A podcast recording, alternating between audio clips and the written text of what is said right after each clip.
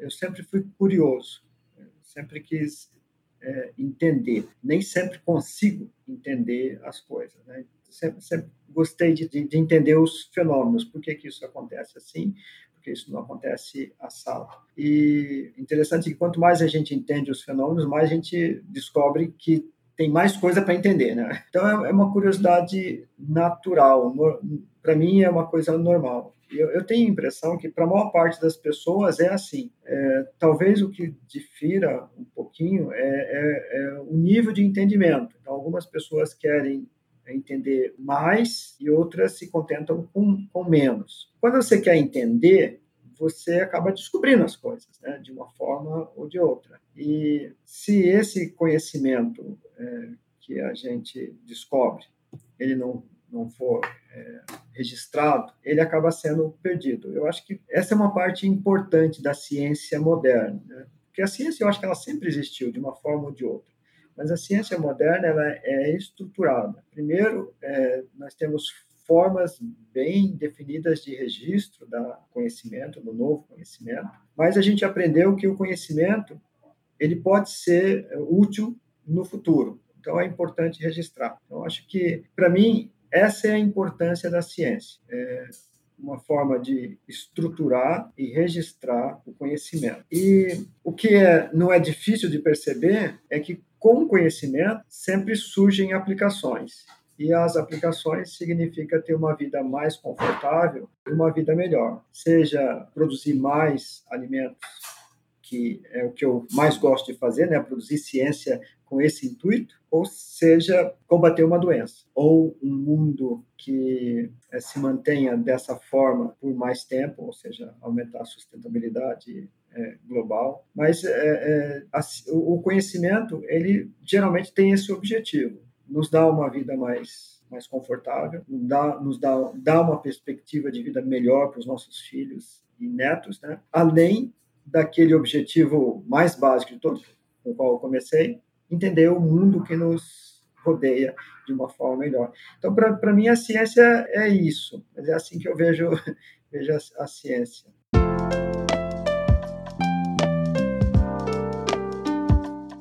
Esse que você ouviu na abertura é o Emanuel Maltempi de Souza, bioquímico e professor no setor de ciências biológicas aqui da UFPR.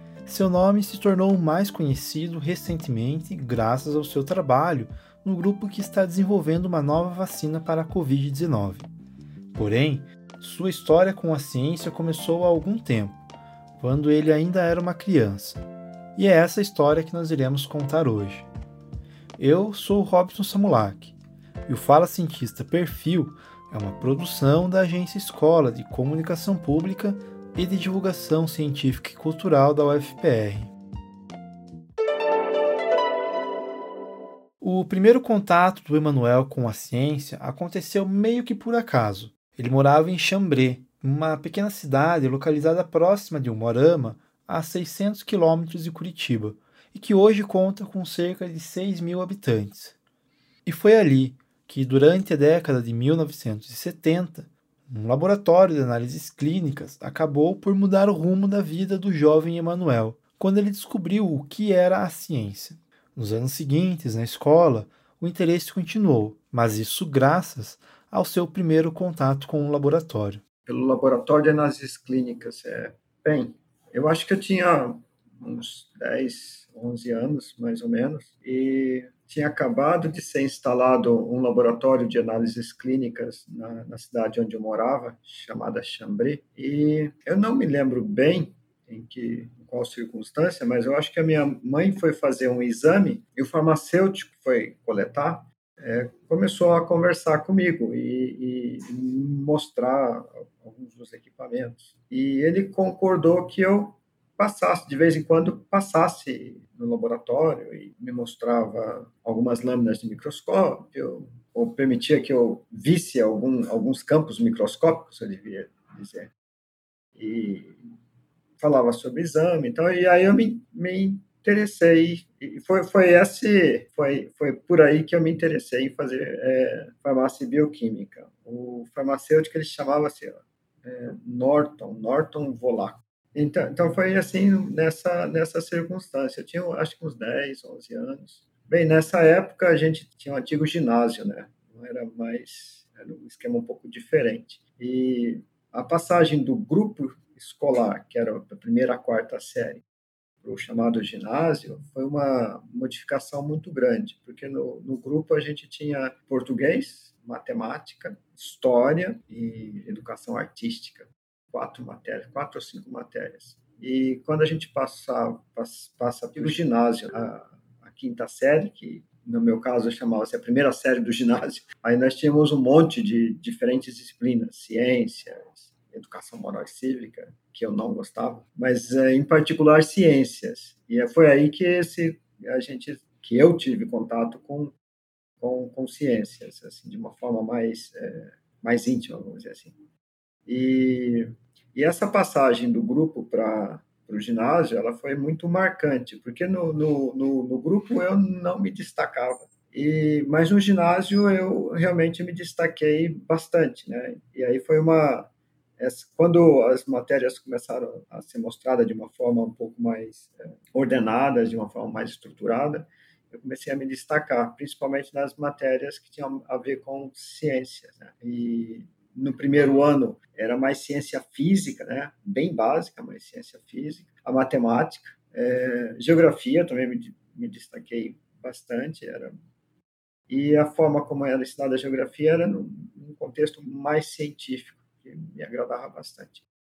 Mas, é, e logo em seguida teve esse contato com esse laboratório, o, o, farmacêutico, que realmente foi bastante importante para você ver como às vezes pequenas ações, né, geram grandes resultados. E aí ele provavelmente não não sabe disso, mas eu sou bastante grato àquele aqueles momentos, aquela semana, aqueles meses que eu pude frequentar. Depois o laboratório fechou, ele saiu da cidade, mas a, a vontade de me dedicar à farmácia bioquímica, né, análises clínicas, basicamente, e, e, e em ciência de forma geral, principalmente biologia e química, é, nasceu ali.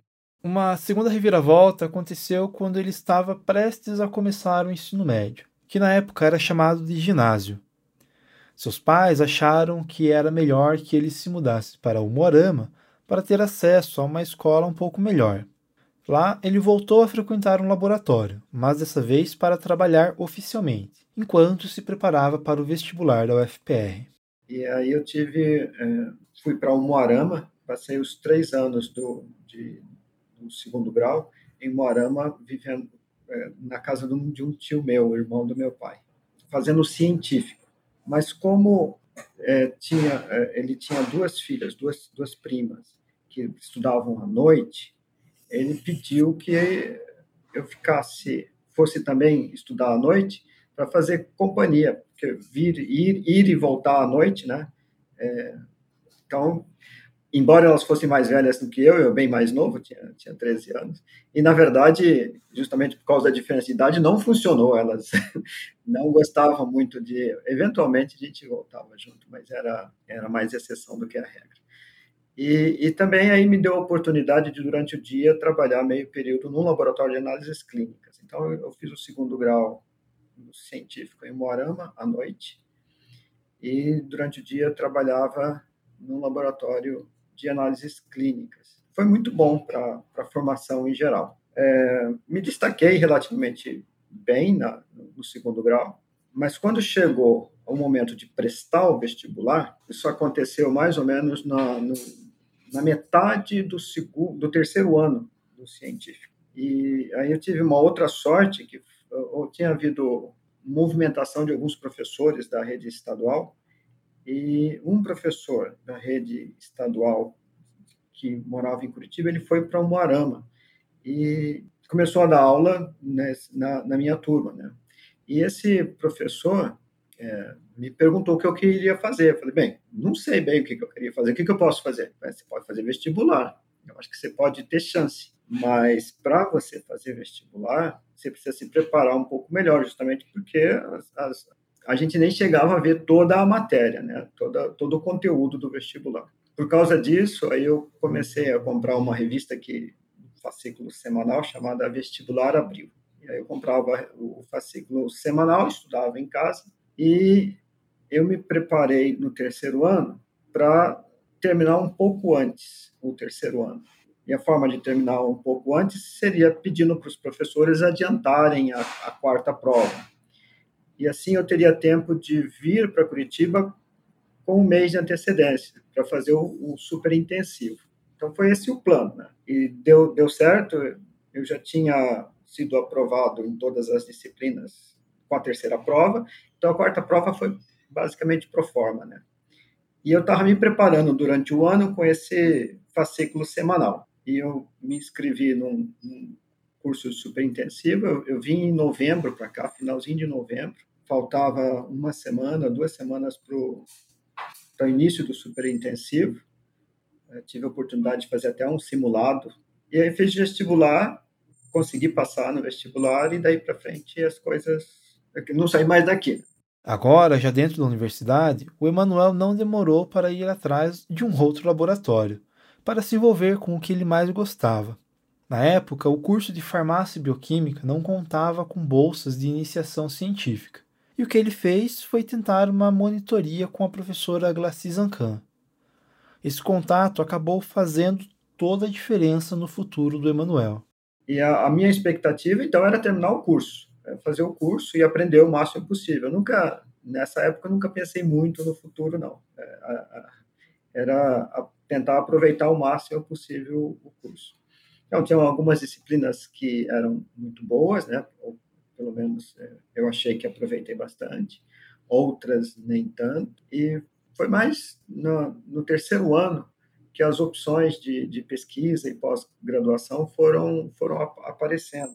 Eu lembro de um. Nós tínhamos na farmácia um curso chamado, acho que é Economia Farmacêutica, uma disciplina quem ministrava essa disciplina era o professor Ociron Cunha, que tinha sido reitor. E ele, tradicionalmente, ministrava essa disciplina por curso de farmácia, pelo menos foi o que ele me disse. E, numa ocasião, eu disse para ele que tinha interesse de, de fazer é, pós-graduação. E ele, eu me lembro que ele falou, é, mas você sabe onde? Eu falei, não, não sei, nem sei quais são as opções que tem no Brasil. E ele é, imprimiu para mim o, o, programa de eu não sei quantos cursos de pós-graduação no Brasil. Nessa época não tinha um programa de iniciação científica claro aqui na Universidade Federal do Paraná. A gente estava bastante atrasado nessa, eu pelo menos não sabia. Então, como eu queria fazer alguma coisa é, relacionada com ciência, eu falei com a professora é, Glaci Zancan, aqui do Departamento de Bioquímica, e eu é, pedi para ela para desenvolver alguma espécie de trabalho científico no, é, enquanto aluno de graduação. Como não tinha um programa de iniciação científica, ela, ela me propôs o seguinte, é, que eu fizesse a prova de monitoria para bioquímica e ao invés de eu servir na aula prática, eu trabalharia com ela no laboratório. É, mas eu tinha que passar nessa prova. Eu fiz a prova, passei. Houve um pequeno desentendimento na época, porque o chefe do departamento tinha outros planos para quem passasse na monitoria, né? E aí eu disse para ele, falei, ó, é, se eu a minha intenção é trabalhar com ciência, trabalhar com a professora Glaci. E se não for assim, eu também não quero. Eu não sei por quais vias, mas a situação foi resolvida e eu pude trabalhar com ela. Aí, é, isso eu pude então trabalhar aqui no laboratório durante um ano e meio, mais ou menos, é, sob a orientação dela, nos momentos de que, que eu podia, né, é, tinha, tinha tempo, mas no, nos momentos que eu podia trabalhar aqui, eu, eu é, trabalhei. Aí tive contato com uma, a, a, a, senhora Roseli Prado, que era técnica da professora Glaci. Ainda ela, ela ainda trabalha aqui no departamento, mas eu tive a oportunidade de aprender muita coisa prática com, com a Roseli, é, junto com a, a que também era técnica da professora Deia, professores que tinham sido meus professores, como o professor Funayama, a professora Liu. E, e aí fui tomando pé do que é fazer ciência, do que é, é fazer pós-graduação. E naquele momento, depois que eu terminei o curso, eu decidi ficar aqui mesmo, principalmente porque era uma, é, é, era uma situação que eu conhecia, né? um curso que eu conhecia, com pessoas que eu conhecia, e, o, e a decisão foi fazer o mestrado aqui e pensar em fazer o doutorado no outro programa no Brasil ou no exterior, que não se concretizou esse plano, né? Mas essa é outra história. Bom, essa outra história é o resultado do contato que o Emanuel teve com a professora Glaci.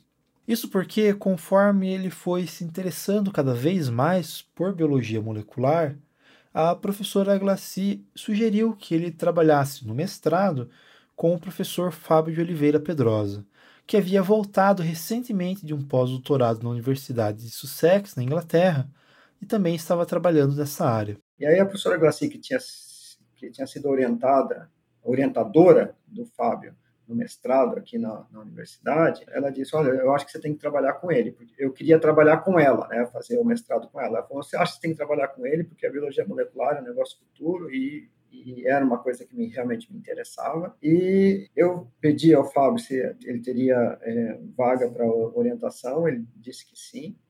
E da, da, turma de minha, minha turma de mestrado, foram três pessoas trabalhar com, com o Fábio.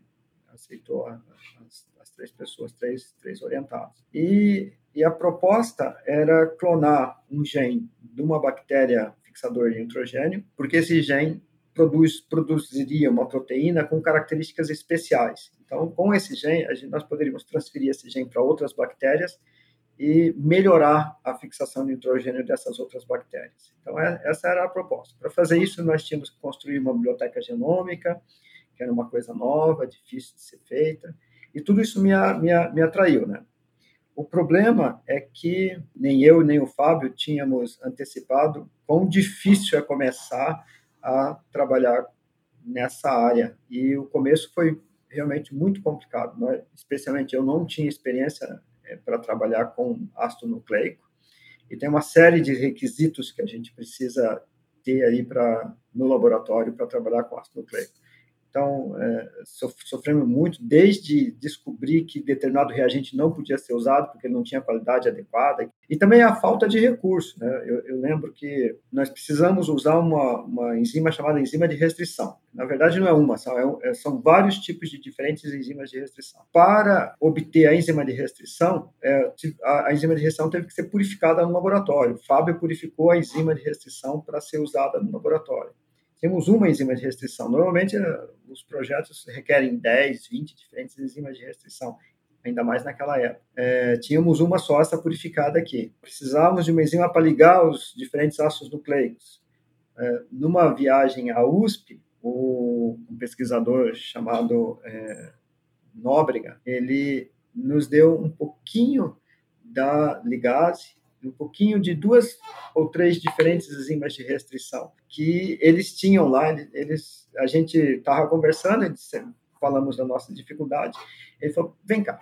Foi lá no freezer trancado, pegou a chave e nos deu esse pouquinho. Nós trouxemos de São Paulo e conseguimos, é, com esse material, fazer a, um banco de genes, ou biblioteca genômica da bactéria alvo.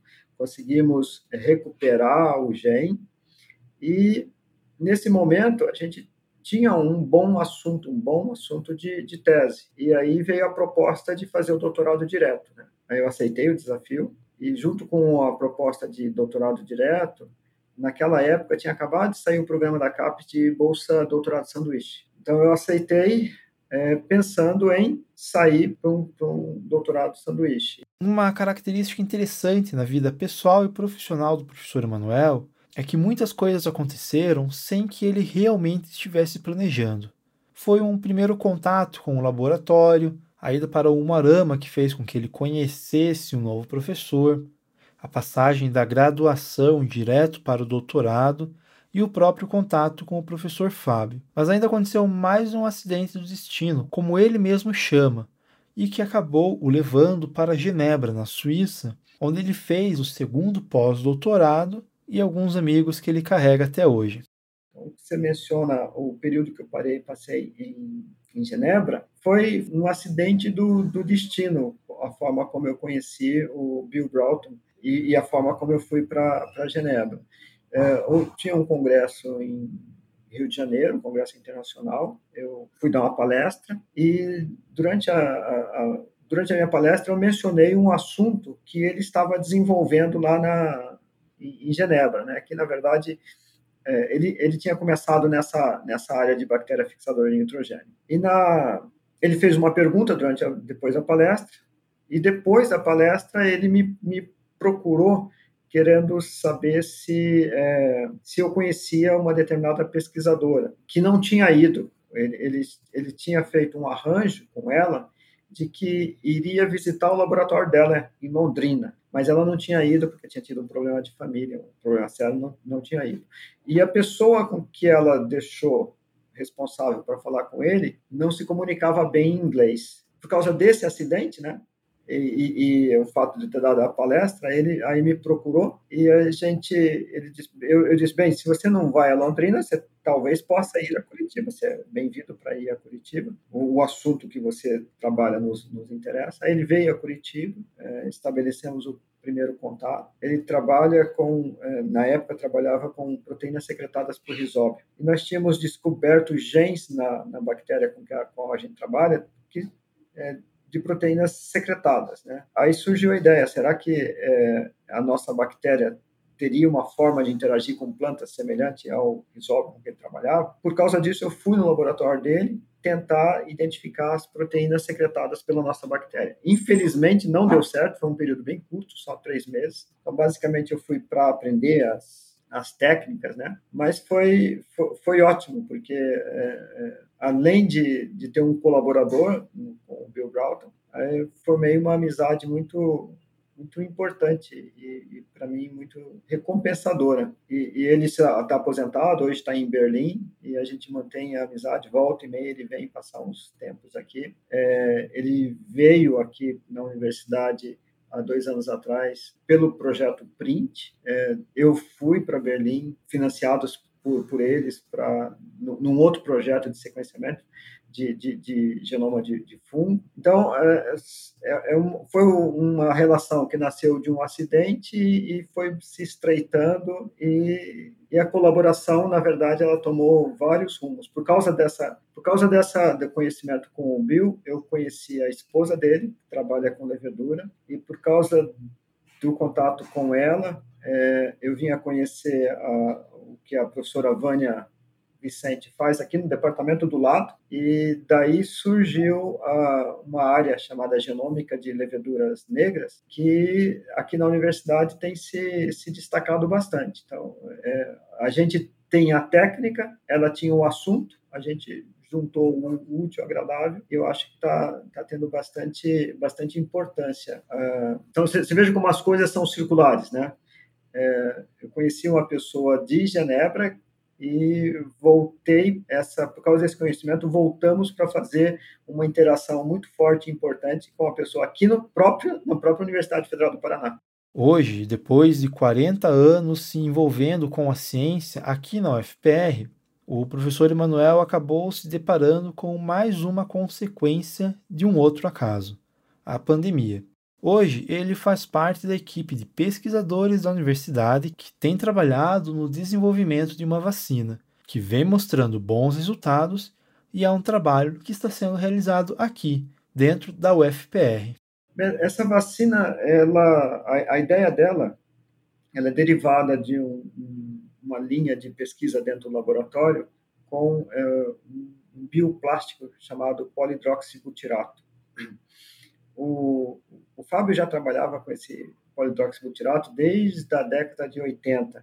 Naquela época, o pessoal é, queria usar esse plástico como substituto dos plásticos derivados do petróleo. Né? Na, o, o, petróleo tinha subido demais, né? foi, foi, na época do segundo choque do petróleo, e, e, havia um interesse nessas bactérias que produziam esse, produzem esse bioplástico é, para substituir os derivados de petróleo. O problema é que o petróleo abaixou e aí esse plástico ele se tornou caro demais. Embora algumas fábricas no mundo continuaram produzindo, é, ele não, aquela ideia de substituir plástico derivado de petróleo não não se tornou realidade.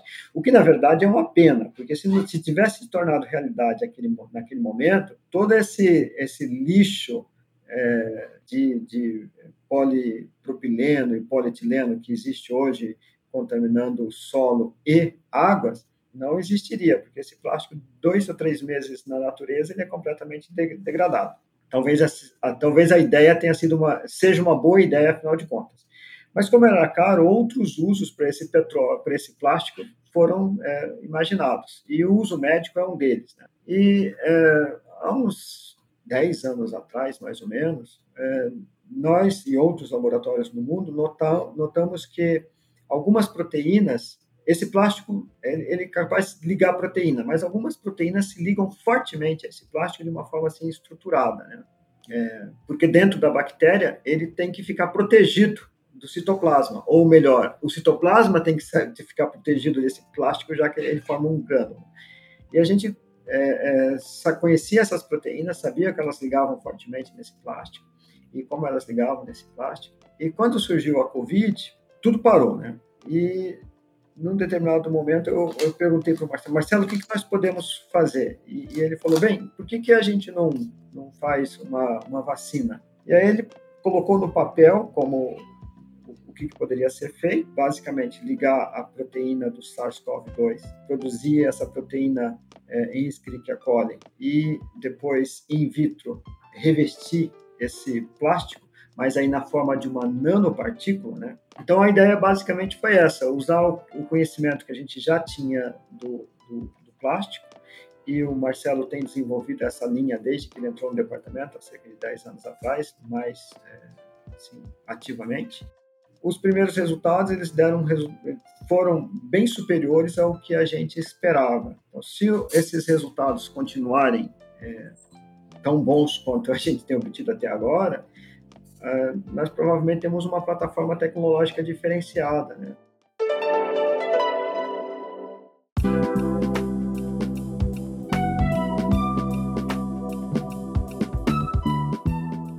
Eu sou Robson Samuak, responsável pela produção e apresentação deste episódio. Gemilda Silveira, bolsista de pós-graduação em comunicação, fez a revisão final do roteiro. A edição e a identidade musical são de Ângelo Biasi, aluno do curso de música da UFPR, e Shirley Coles, jornalista da agência Escola, é a responsável pela supervisão do podcast. Até o próximo Fala Cientista Perfil.